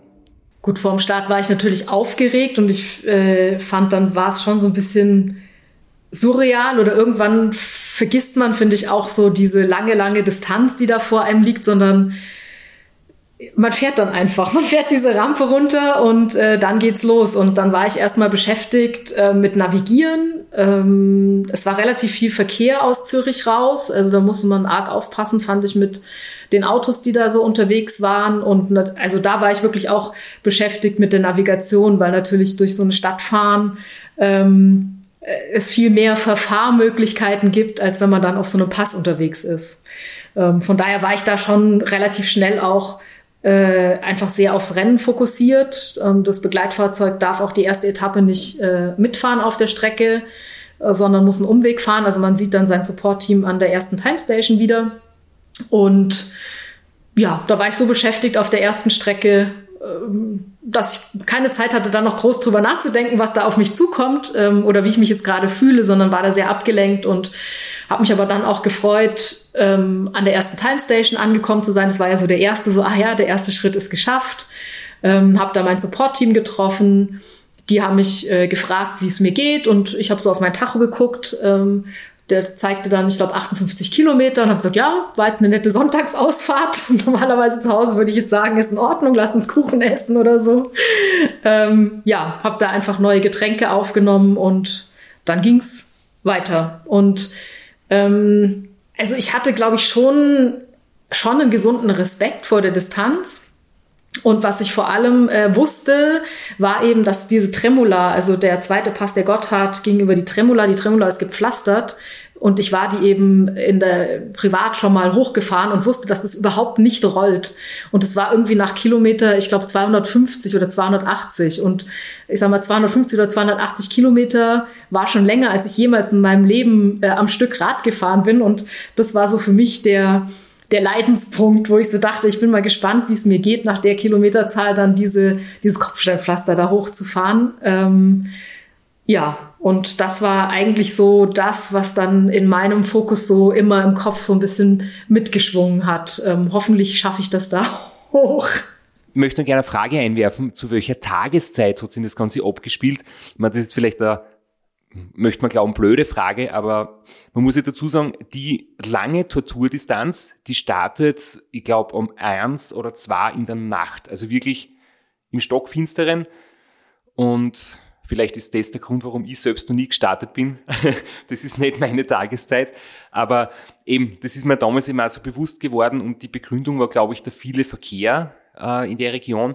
Und jetzt bist du die Tortur Challenge gefahren. Habt ihr auch mitten in der Nacht gestartet oder habt ihr einen total anderen Zeitplan gehabt und seid ihr tagsüber oder in der Früh rausgestartet und wart ihr dann quasi an dieser Stelle in den Bergen im Dunkeln oder mitten am Tag? Also ich fand, wir hatten eine tolle Zeiteinteilung. Wir sind nämlich am frühen Abend gestartet und hatten somit den Start noch im Hellen, aber relativ schnell die erste Nacht, sodass ähm, wir recht frisch in die Nacht gefahren sind, was mir als äh, ja jemand, der einfach noch nie die Nacht durchgefahren ist, extrem entgegengekommen ist. Also das fand ich vom, von der Zeitanteilung her toll. Und man ist ja dann am Folgetag, am ja, späten Nachmittag, frühen Abend dann im Ziel angekommen. Ähm, also das war, fand ich, von der, von der Verteilung der Tageszeiten, also besser hätte es für mich nicht sein können. Das fand ich echt super. Und der erste Teil der Strecke ist ja eher flach, oder? Wo man dann quasi nachts unterwegs ist und wenn es dann in die Berge geht, hast du hoffentlich Sonnenschein oder zumindest Helligkeit, auch wenn es vielleicht nicht das beste Wetter hat. Äh, nee, so war es nicht. Also der erste Pass war der San Bernardino, den bin ich im Dunkeln hochgefahren. Und ähm, da macht man dann auch so, oder ich habe da so meine Rookie-Erfahrungen gemacht. Also zum Beispiel mh, mm, war mein Supportfahrzeug irgendwann nicht mehr da, als ich oben am Pass angekommen bin. Ähm, bedeutete, ich hatte keine Wechselkleidung. Ich bin dann noch kurz kurz hochgefahren habe dann oben kurz überlegt, was mache ich jetzt und hatte aber, ich war schon im Rennmodus, hatte dann nicht so wirklich Lust zu warten und habe gedacht, gut, ich fange an abzufahren, die werden schon kommen. Ähm, und bin dann da im Stockdunkeln den Pass runter, habe dann gemerkt, dass es gar nicht so einfach ist, den Pass runterzufahren, wenn man nur am Fahrrad vorne eine Lampe hat, weil die leuchtet einem natürlich die Kurve nicht aus, sondern man sieht quasi nicht im, im Vorfeld in die Kurve rein, ähm, so ich eine relativ schlechte Sicht hatte, da den Pass runter. Ähm, war trotzdem ein tolles Erlebnis. Also so ein Bergpass im Dunkeln runterfahren äh, hat schon viel Gänsehautmomente auch, also positiv gemeint. Ja, und dann war ich unten vom Pass und mein Supportfahrzeug war immer noch nicht da. Und dann bin ich halt weitergefahren und weitergefahren. Ich glaube, es hatte sechs Grad. Ich hatte ein kurzes Trikot an und eine kurze Hose an. Und ich glaube, die haben sich irgendwie noch eine halbe Stunde Zeit gelassen, bis sie dann irgendwann mal bei mir waren. Und ähm, ja, haben mich dann erstmal warm eingepackt. Und da habe ich ganz schön gefroren. Und ich weiß nicht warum. Genau, wir waren schlecht abgestimmt, aber Support hat gefehlt. Ist, glaube ich, auch ein bisschen ein Rookie-Fehler in der Crew. Das passiert sehr oft, wenn man einfach unterschätzt, wie viel Weg ein Radfahrer in einer gewissen Zeit macht. Und wenn man zu lang, zu viel trödelt im Auto, dann kommt man einfach nicht mehr so schnell hinterher mit dem Auto, wie man denkt. Das passiert recht häufig ja, also die Erfahrung haben wir auch total gemacht. Also von bis, also mein Team hat immer, also hatte sich wirklich Mühe gemacht und auch ein paar Überraschungen vorbereitet. Und bis die die Überraschungen aus dem Auto vorbereitet hatten, war ich quasi schon immer wieder vorbeigefahren, bevor die überhaupt gerüstet waren. Das hat mir leid getan. Ähm, oder andersrum, den Pass runter hatte ich das Supportfahrzeug auf einmal vor mir und das hat mich quasi ausgebremst, ähm, weil ich von hinten schneller aufgefahren bin, als sie erwartet hatten. Und dann bin ich da halt hinter dem Fahrzeug äh, langsam hergefahren und äh, es gab einfach auch kein Entkommen. Ich, ich habe mich nicht getraut zu überholen oder war auch schlecht Gelegenheit und das Auto konnte aber nicht schneller fahren. Also da haben wir den Support mal andersrum gemacht. Ich bin, bin hinter dem Supportfahrzeug hergefahren. Und du bist sicher einfach zu schnell bergauf gefahren ist sicher die einzig logische Erklärung, wenn sie dir auch bergauf nicht nachkommen. ähm, ja, nein. nein, aber äh, Flo, ich, ich teile das total. Also die Erfahrung genau hat das Team gemacht. Das, ich glaube, das Timing, ähm, wie weit fahre ich mit einem Supportfahrzeug voraus oder wie lange kann ich mir auch Zeit lassen, da hinter dem Athleten wieder herzufahren, ähm, ist nicht einfach und es ging ihnen durchweg so, dass ich immer schneller äh, wieder da war oder viel, viel weiter weg war, als sie gedacht hatten. Wir versuchen ja immer so ein bisschen die mentale Seite auch auszuleuchten. Du hast jetzt vorher kurz gesagt, du hast am Start schon ein bisschen, also Angst vielleicht nicht, aber Respekt vor der Tremula-Auffahrt gehabt. Hat dir das irgendwie gehemmt oder hast du bis zu diesem Punkt irgendwann einmal ein Tief verspürt oder ist es die ersten 250 Kilometer eh ganz gut gegangen? Mental ist mir im Rennen sehr gut gegangen, muss ich sagen, durchweg. Also ähm, bis zur Tremula lief das alles gut. Ich muss sagen, wir hatten auch tolle Bedingungen. Also das Wetter war einfach auch toll. Also in der Nacht war es zwar kühl mit den sechs Grad, aber es war ein klarer Sternenhimmel und äh, morgens ging auch gleich wieder die Sonne auf. Die Tremula konnte ich dann auch im Hellen hochfahren. Also die Bedingungen waren top. Ich glaube, besser hätte es nicht sein können. Das macht mental ja auch, sage ich mal, das Rennen, denke ich, leichter, als wenn man jetzt im, im Dauerregen fahren muss. Ähm, und ich hatte mir vorher schon ein paar Strategien zurechtgelegt, von denen ich dachte, die helfen mir vielleicht, wenn ich einen mentalen Durchhänger habe. Das waren, ja, ich hatte mir so ein paar Rennsituationen aus früheren Zeiten zurechtgelegt, wo ich auch schon mal irgendwie gedacht hatte, es ist schwer und habe es dann doch irgendwie geschafft. Ähm, oder schöne Momente aus meinem Leben.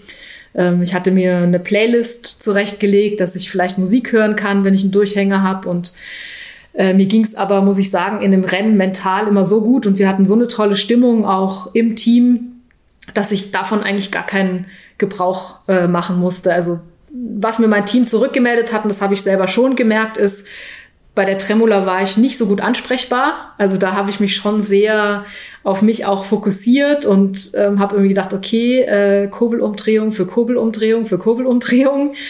Ähm, und da war es auch gut, dass mein Team mich in Ruhe gelassen hat. Ähm, das haben die auch gemerkt. Also die haben, haben mich mit sanfter Distanz, sag ich mal, gefolgt und mich in Ruhe gelassen. Das war gut. Ähm, ja, aber ansonsten bin ich wirklich bis zum Schluss gut durchgekommen. Ja da bin ich wirklich auch dankbar. Also ich, äh, man weiß es ja vorher immer nicht. Ähm, und hat mich, ja, freut mich einfach, dass das so geklappt hat. War für mich keine Selbstverständlichkeit. Wie warst du mit der Ernährung? Du hast gesagt, das war eins der Dinge, wo du nicht vorher wirklich testen hast können, weil im, im zweiten Corona-Sommer sozusagen wieder viele Wettkämpfe ausgefallen sind. Hast du etwas versucht und es hat geklappt oder hast du es dann doch im Training noch probiert, dass es dann im Rennen äh, einigermaßen gut geht? Weil wenn du sagst, du hast eigentlich körperlich gar keine große Krise gehabt, kann man davon ausgehen, dass dann die Ernährung eigentlich gut funktioniert haben muss. Ähm, ja, also körperliche Krise hatte ich nicht, aber ich hatte schon äh, Verdauungsprobleme oder Probleme mit dem Magen. Also ich hatte wahnsinnig Luft im Bauch nach einer Zeit was dann schon teilweise auch ein bisschen schmerzhaft war, gerade beim Bergauffahren, wenn man vielleicht mit dem Oberkörper doch noch ein bisschen mehr ähm, vorgeht und da ordentlich in die Pedale tritt. Das hat mich schon beschäftigt. Ähm, und äh, auch ein, ein Insider ähm, an der Stelle vielleicht ähm, mit der vielen Luft im Bauch. Also ich weiß nicht, wie man auf Österreichisch sagt. Äh, im Deutsch, in der deutschen Umgangssprache würde ich jetzt mal sagen, ich kann auf dem Rad nicht pupsen. Ähm, das heißt, ähm, ich habe doch öfter mal öfter mal angehalten oder anhalten müssen auch und ähm, habe mich doch hinter die Büsche verzogen, um zu gucken, ob ich nicht irgendwie ein bisschen Luft aus dem Bauch rauskriege. Also das hat mich äh, schon ein bisschen geplagt, aber ähm, hat jetzt mich nie so weit gebracht, dass ich irgendwie gedacht habe, ich schaff's nicht. Und ähm, ich hatte einen Ernährungsplan, sogar ähm, sehr strukturiert. Also ich hatte mir eine Tabelle gemacht, weil ich äh, und hatte da ganz genau aufgeschrieben, was ich pro Stunde zu mir nehmen will und hatte eine im Team beauftragt, dass sie das bitte überwacht, dass ich das auch ordentlich mache. Und das hat, glaube ich, zwei, zwei Etappen geklappt. Ich habe dann mal brav dann meine leeren Riegelpapiere abgegeben und das wurde gezählt, ob ich auch genug Kalorien zu mir genommen habe äh, oder Kohlenhydrate zu mir genommen habe und ich glaube, äh, spätestens ab der dritten Etappe hat gar nichts mehr funktioniert. Ähm, also ich hatte mich letztendlich entschieden zu versuchen, so eine Mischung aus flüssig und äh, fest, äh, weil ich doch was zu kauen wollte. Ähm, und äh, Riegel konnte ich irgendwie nach auf der dritten Etappe schon gar nicht mehr sehen, die gingen nicht mehr in mich rein. Und ab da geriet dann der ganze Ernährungsplan durcheinander, was dann auch mein Team durcheinander gebracht hat. Also die wussten einfach dann auch nicht mehr, was ich brauche und haben sich da wahnsinnig Mühe gegeben und ähm, das waren wirklich rührende Szenen an den Time Stations. Wenn ich da ankam, standen drei Personen da. Alle hatten irgendwas zu essen und zu trinken im Arm Und ähm, ich habe mir die drei angeguckt und guck mir so die Reihe des Essens und des Trinken durch und hab, und hab dann irgendwie gesagt, oh, ich hätte jetzt aber Lust auf eine Cola. Aber Cola war halt nicht dabei. Dann ist wieder einer zum Wagen zurückgerannt und hat noch eine Cola geholt. Und ähm, ja, also ich glaube, das war fürs Team nicht einfach und ich habe mich dann ein, irgendwie wirklich nur noch ernährt nach dem, was irgendwie reinging ähm, oder was, wo ich so das Gefühl hatte, das kann ich einigermaßen ähm, zu mir nehmen. Ja, also da ist sicherlich noch Optimierungspotenzial. Ich glaube, das ist eines der Probleme, dass sehr viele immer wieder, vielleicht nicht nur beim ersten Rennen, aber halt speziell beim ersten Rennen oder bei so einer ersten Teilnahme irgendwie kennenlernen oder erleiden. Wenn ich zurückdenke, wie der Robert Müller erzählt hat vom Race Around Austria, ist es ihm gleich gegangen, ähm, dass er quasi innerhalb des ersten Tages die gleichen Probleme gehabt hat. Bei ihm war es dann nicht sehr viel Durchfall, aber es war da der Magen und die Verdauungen einfach komplett ähm, überfordert mit dem Ganzen, mit den vielen Kalorien, mit den Riegeln und so weiter. Mir ist aber aufgefallen, auch bei mir selbst, dass solche Probleme, ich habe das auch ein paar Mal gehabt beim RAM, dass das immer so am ersten Tag passiert oder in den ersten zwölf Stunden oft schon. Und wenn man dann irgendwie, ähm, wenn sich der Magen dann entspannt, wenn man vielleicht die Ernährung umstellt, dass es dann für jemanden, der dann einmal mehrere Tage fahren möchte, dass er so am zweiten, dritten Tag eigentlich sich einpendelt. Da kommen dann wahrscheinlich andere Wehwehchen oder andere Schwierigkeiten dazu, aber so das klassische Übelkeit, Verdauungsprobleme, man kriegt nichts mehr runter, das ist eigentlich echt so das klassische Tag 1 Problem. Und ja, da gibt's dann halt verschiedene Möglichkeiten, vielleicht, ähm, dass man das, das, das feste Essen weglässt, weil was bei einem Radmarathon oder beim Training funktioniert, wird vielleicht nicht bei so einem Langstreckenrennen funktionieren. Oder eben das, das vorher einfach noch besser testen. Aber ich glaube, du bist eine von, von vielen, vielen, die mit dem Gleichen da zu kämpfen haben. Ich will da meine Geschichte dazu erzählen. Also ich kenne das auch. Ich habe das trotz in Schuhe ist mir das passiert, aber ich habe den Vorteil, ich kann am Radl pupsen und ich stelle mir immer vor, das ist so ein kleiner Raketenantrieb, der mich nach vorne schiebt, dann habe ich noch weniger Probleme dabei. Aber ähm, das Problem kenne ich, kenn ich zu gut. Aber mich würde schon interessieren. Ich glaube, das kennt jeder. Ja, mich würde schon nochmal interessieren, also ich habe mir nochmal überlegt, ähm, Macht es denn aus eurer Sicht einen Unterschied, ob man jetzt 500 Kilometer fährt oder 1000 Kilometer fährt, also quasi weniger als 24 Stunden unterwegs ist oder mehr mit der Ernährung? Also bietet sich Flüssigernährung für jede Distanz an?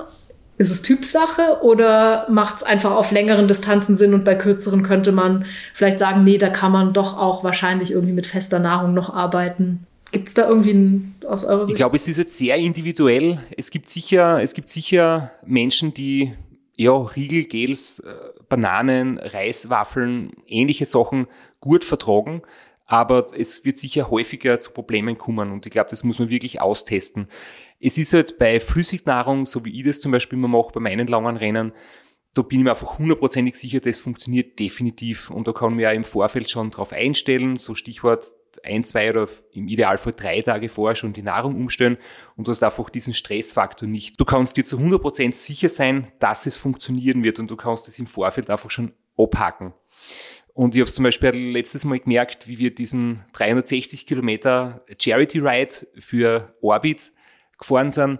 Äh, da habe ich selbst auch, das war halt für mich jetzt, äh, sagen wir mal, einfache Trainingsausfahrt. Ich habe mir ein paar Dinge eingesteckt für unterwegs, aber irgendwann bin ich auch beim Tankstellenessen gelandet. Also Müsliriegel, Brötchen, äh, Schoko, halt das Klassische. Und ich habe dann am Abend, wie ich noch 14 Stunden daheim war, genauso irgendwie echt schlechte Verdauung gehabt und mir war übel und der Magen war ziemlich am Limit. Also mit diesem, sage ich mal, Standardessen, glaube ich, geht es sehr schnell. Deswegen mit der Flüssignahrung funktioniert es fast immer, wenn man es natürlich testet. Ob es einem den, den Aufwand wert ist, äh, das für unter Anführungszeichen nur 500 Kilometer zu machen, muss jeder für sich selbst entscheiden. Aber ich denke, es könnte das Problem lösen, ja. Jetzt sind wir noch gar nicht durch mit deiner Erzählung vom Rennen und du düftelst schon daran, wie du dich verbessern könntest. Also ich glaube, die Frage nach deinen Zielen können wir uns dann sparen. Aber jetzt erzähl noch mal, du hast dann die Tremola geschafft, stehst vor der Abfahrt. Es ist zwei Drittel des Rennens hast du schon in den Beinen. Wie war dann das letzte Drittel? Wie ist da dann gegangen? Ähm, mir ging es gut bis auf die letzte Etappe. Ähm, da habe ich irgendwie gedacht, ich hab's, äh, oder vorletzte Etappe war es, glaube ich, da habe ich gedacht, ich habe es fast geschafft. Und es war landschaftlich eine sehr, sehr schöne Etappe. Da ging es nämlich oberhalb vom Zürichsee mit traumhafter Ausblick auf, auf den See. Was ich nicht wusste, weil ich mich irgendwie mit dem Höhenprofil auch nicht en Detail beschäftigt hatte, war, dass da nochmal richtig üble Rampen drin waren, also teilweise bis 20 Prozent. Und das hat moralisch, äh, boah, das, also das fand ich schon hart. Also da hatte ich schon, also nicht Zweifel, dass ich ankomme, aber es war, glaube ich, kurz davor. Und ähm, ich weiß, bei einer Rampe, da habe ich mich hochgeschleppt äh, gefühlt, ähm, hatte ich einen Radfahrer vor mir und der hat dann angehalten, ist abgestiegen und dann war bei mir auch fertig. Da war die Moral dann, dann habe ich auch angehalten und bin abgestiegen. da habe ich dann auch irgendwie nicht mehr gebissen. Wir alle kennen ja Juri Robic. Äh, Gott hab ihn selig. Er ist ja 2010 wirklich sein allerletztes Rennen, bevor er dann verunglückt ist, war die Tortur. Und äh, damals habe ich das irgendwie von, von Medienteam erzählt bekommen, sogar der Juri Robic, die absolute Legende, der allerbeste, der das Rennen gewonnen hat, hat irgendwo auf den letzten A2 Time Stations das Rad geschoben. Und das waren eben genau diese steilen Rampen. Also ich denke, das sind jedes Jahr irgendwie so ähnlich drinnen. Und wenn der Jure Robic sein Radl schiebt, in dem Jahr, wo er den Streckenrekord aufstellt, also dann braucht sie bitte niemand was denken, wenn er das Gleiche macht. Vielen Dank für die Beruhigung.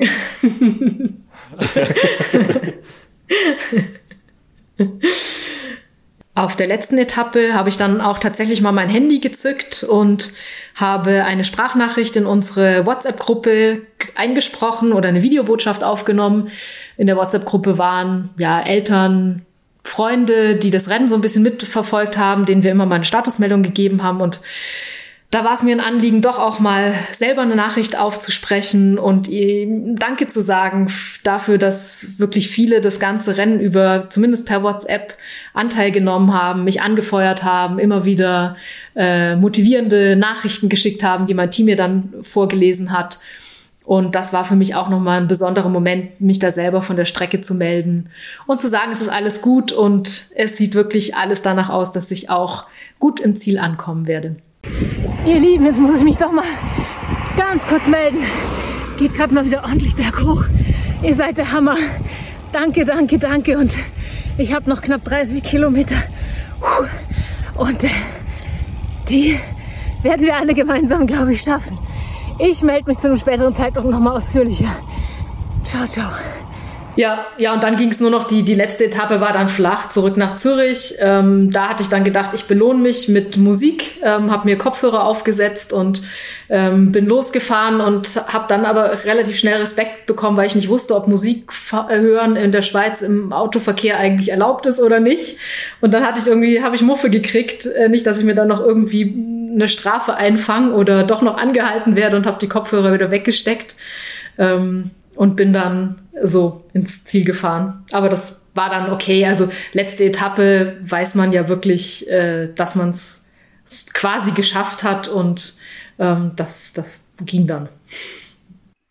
Und du hast in deiner Zielsetzung das allerbestmögliche Ergebnis hinter Spaß haben angesiedelt gehabt. Also ist es dann glaube ich, eine coole Sache, wenn man die letzte Etappe noch ein bisschen genießen kann.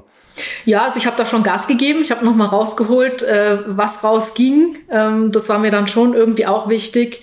Ähm, aber ja, und also ich glaube, das kann ich schon sagen, das ist uns auch gelungen. Wir hatten wirklich durchweg Spaß. Auch das Team hatte Spaß. Und ähm, was bei der Tortur finde ich auch noch schön ist, was ich erwähnenswert finde, ist, ich habe die Tortur immer so als äh, Familie erlebt und ähm, mit der Zeit pendelt sich das ja so ein. Man ist immer mit den ähnlichen Athleten unterwegs, die so die ähnliche Geschwindigkeit fahren und da entstehen ganz tolle ähm, Gemeinschaften. Man unterstützt sich dann auch gegenseitig. Man feuert die anderen Athleten an von den Teams, die einfach in der Nähe sind und ähm, ja, das, das hat mich, ich weiß nicht, wie es bei anderen Langdistanzrennen ist, aber das hat mir bei der Tortur auch immer gefallen, dass da ein unheimlicher Zusammenhalt und eine unheimliche Unterstützung ist, auch zwischen den Teams dann.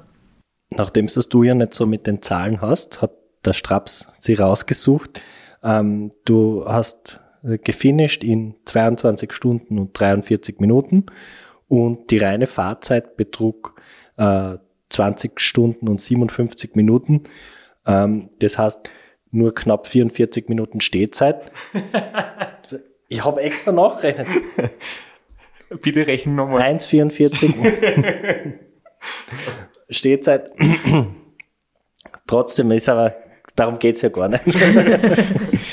ähm, das ist doch dann für, für äh, einen Rookie-Auftritt dann schon ein, ein ordentliches Verhältnis zwischen Fahrzeit und Stehzeit. Das ist, warst du da zufrieden oder warst du allgemein mit deiner Zielzeit zufrieden? Ja, ich hätte nicht gedacht, dass ich so schnell unterwegs bin. Ich hätte mich deutlich, also ich glaube, vier oder fünf Stunden langsamer eingeschätzt. Also ich bin da eher konservativ äh, rangegangen. Ähm, ja, von daher war ich positiv überrascht und habe mich gefreut, dass das Ergebnis rauskommt. Ansonsten habe ich einfach gar keinen Vergleich, weil es das erste Rennen war. Ähm, gefühlt hatte ich viel Stehzeiten, weil ich doch immer wieder angehalten habe. Also das wäre schon auch mein Anspruch, die vielleicht äh, nicht vielleicht, sondern die beim nächsten Rennen dann zu reduzieren. Aber in Summe, sage ich mal, lief es wirklich gut und ähm, auch da habe ich gesehen, das ist keine Selbstverständlichkeit. Also ich habe keine Krämpfe gehabt, kein, keine Beschwerden. Also ich wusste ja auch nicht, äh, wie geht's mir auf dem Rad, kriege ich irgendwie Rückenschmerzen oder tun mir irgendwann die Hände weh oder was passiert. Und da bin ich wirklich bis zum Schluss ähm, super gut durchgekommen und hatte außer jetzt, sag ich mal, diesen äh, Luft im Bauch äh, überhaupt keine Beschwerden und konnte da wirklich auch vieles, vieles aus dem Rennen genießen. Ja, aber eine Gesamtzeit von unter 23 Stunden ist, ist eine absolute Topzeit und weniger als zwei Stunden Stehzeit ist, ist er weit weg von irgendwie Zeit vertrödeln oder so. Sicher kann man noch etwas, etwas schneller oder besser machen, aber ich glaube, das ist für Rookie wirklich grandios oder wirklich eine super, super Leistung. Und ich denke, du solltest wirklich richtig zufrieden und glücklich damit sein. Dann nehme ich das mal an, lieber Christoph, wenn du das so sagst. Danke für die Blumen. Weil man darf schon eins nicht vergessen, ähm, die Höhenmeter sind nicht gleich die Höhenmeter, weil äh, es sind 8000 Höhenmeter auf 500 Kilometer. Nur es ist nochmal ein Unterschied, wie sie verteilt sind. Und Schweizer Pässe sind schon was anderes, wie zum Beispiel beim Race Around Niederösterreich, wo es eigentlich nur kleinere Berge gibt. Ähm, das heißt, trotz 8000 Höhenmetern so einen guten Schnitt zu fahren, ist wirklich top. Jetzt hast du dir ein wunderschönes Rennen ausgesucht. Du hast da Ziele gesetzt, du willst gesund ankommen, Spaß haben. Du hast das alles erreicht in einem, mit einem super Ergebnis. Hast du jetzt irgendwie so Lust, das noch einmal zu erleben oder hast du eher Lust drauf, das vielleicht sogar irgendwie noch zu optimieren, das heißt so an den Details zu arbeiten?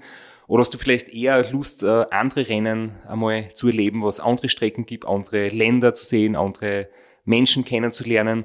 Oder sagst du, das war jetzt irgendwie ein schönes Erlebnis und das, das Kapitel ist geschlossen und du suchst dir was Neues? Äh, nein, tatsächlich äh, möchte ich äh, äh optimieren und einfach gucken, was da auch noch geht, ähm, was ich an meiner Leistung noch ähm, verbessern kann, ähm, aber gerne bei einem anderen Rennen. Also ich habe auch Lust, ähm, ich habe ja gesagt, die Tortur ist bis das einzige Langdistanzrennen, was ich kenne und ich habe einfach auch Lust, andere Rennen ähm, zu erleben und so ist es für dieses Jahr auch geplant. Schon was konkret oder bleibt es noch vage? Nee, sehr konkret schon.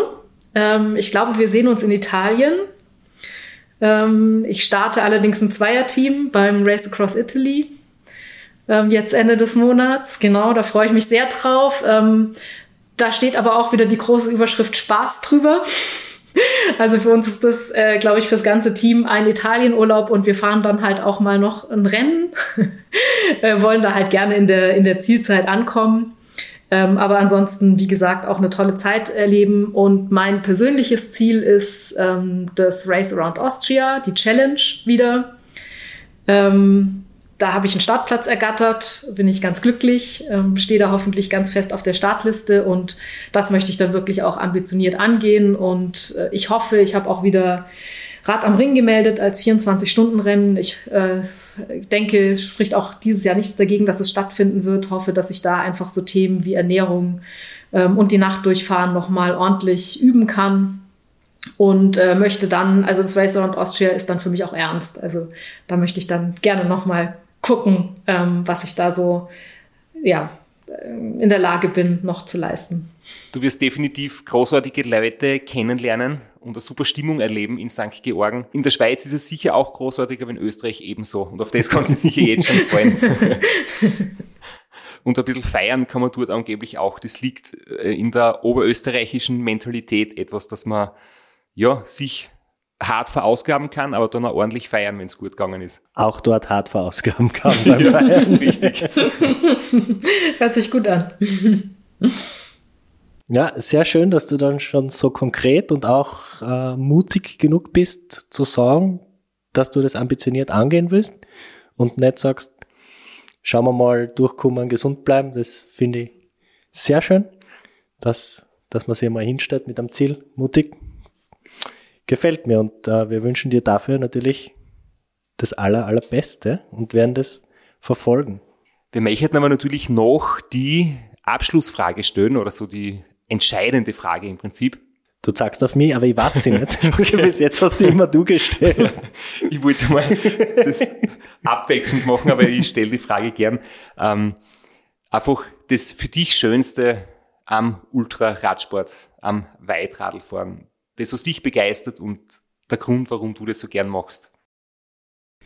Mich begeistert, dass man unheimlich viel sieht und erlebt. Und für mich hat Radfahren immer auch etwas mit dem Leben zu tun. Beim Langdistanzradfahren erlebt man Höhen und Tiefen, ähm, gutes Wetter, schlechtes Wetter und genauso ist es im Leben auch. Und ich finde, das Radfahren gibt einem ganz viel fürs Leben und das Leben gibt einem ganz viel fürs Radfahren und von daher sind das für mich ähm, wunderschöne Momente, in denen ich immer das Gefühl habe, ganz viel erleben zu dürfen und auch ganz viel lernen zu dürfen über mich selber und über die Welt.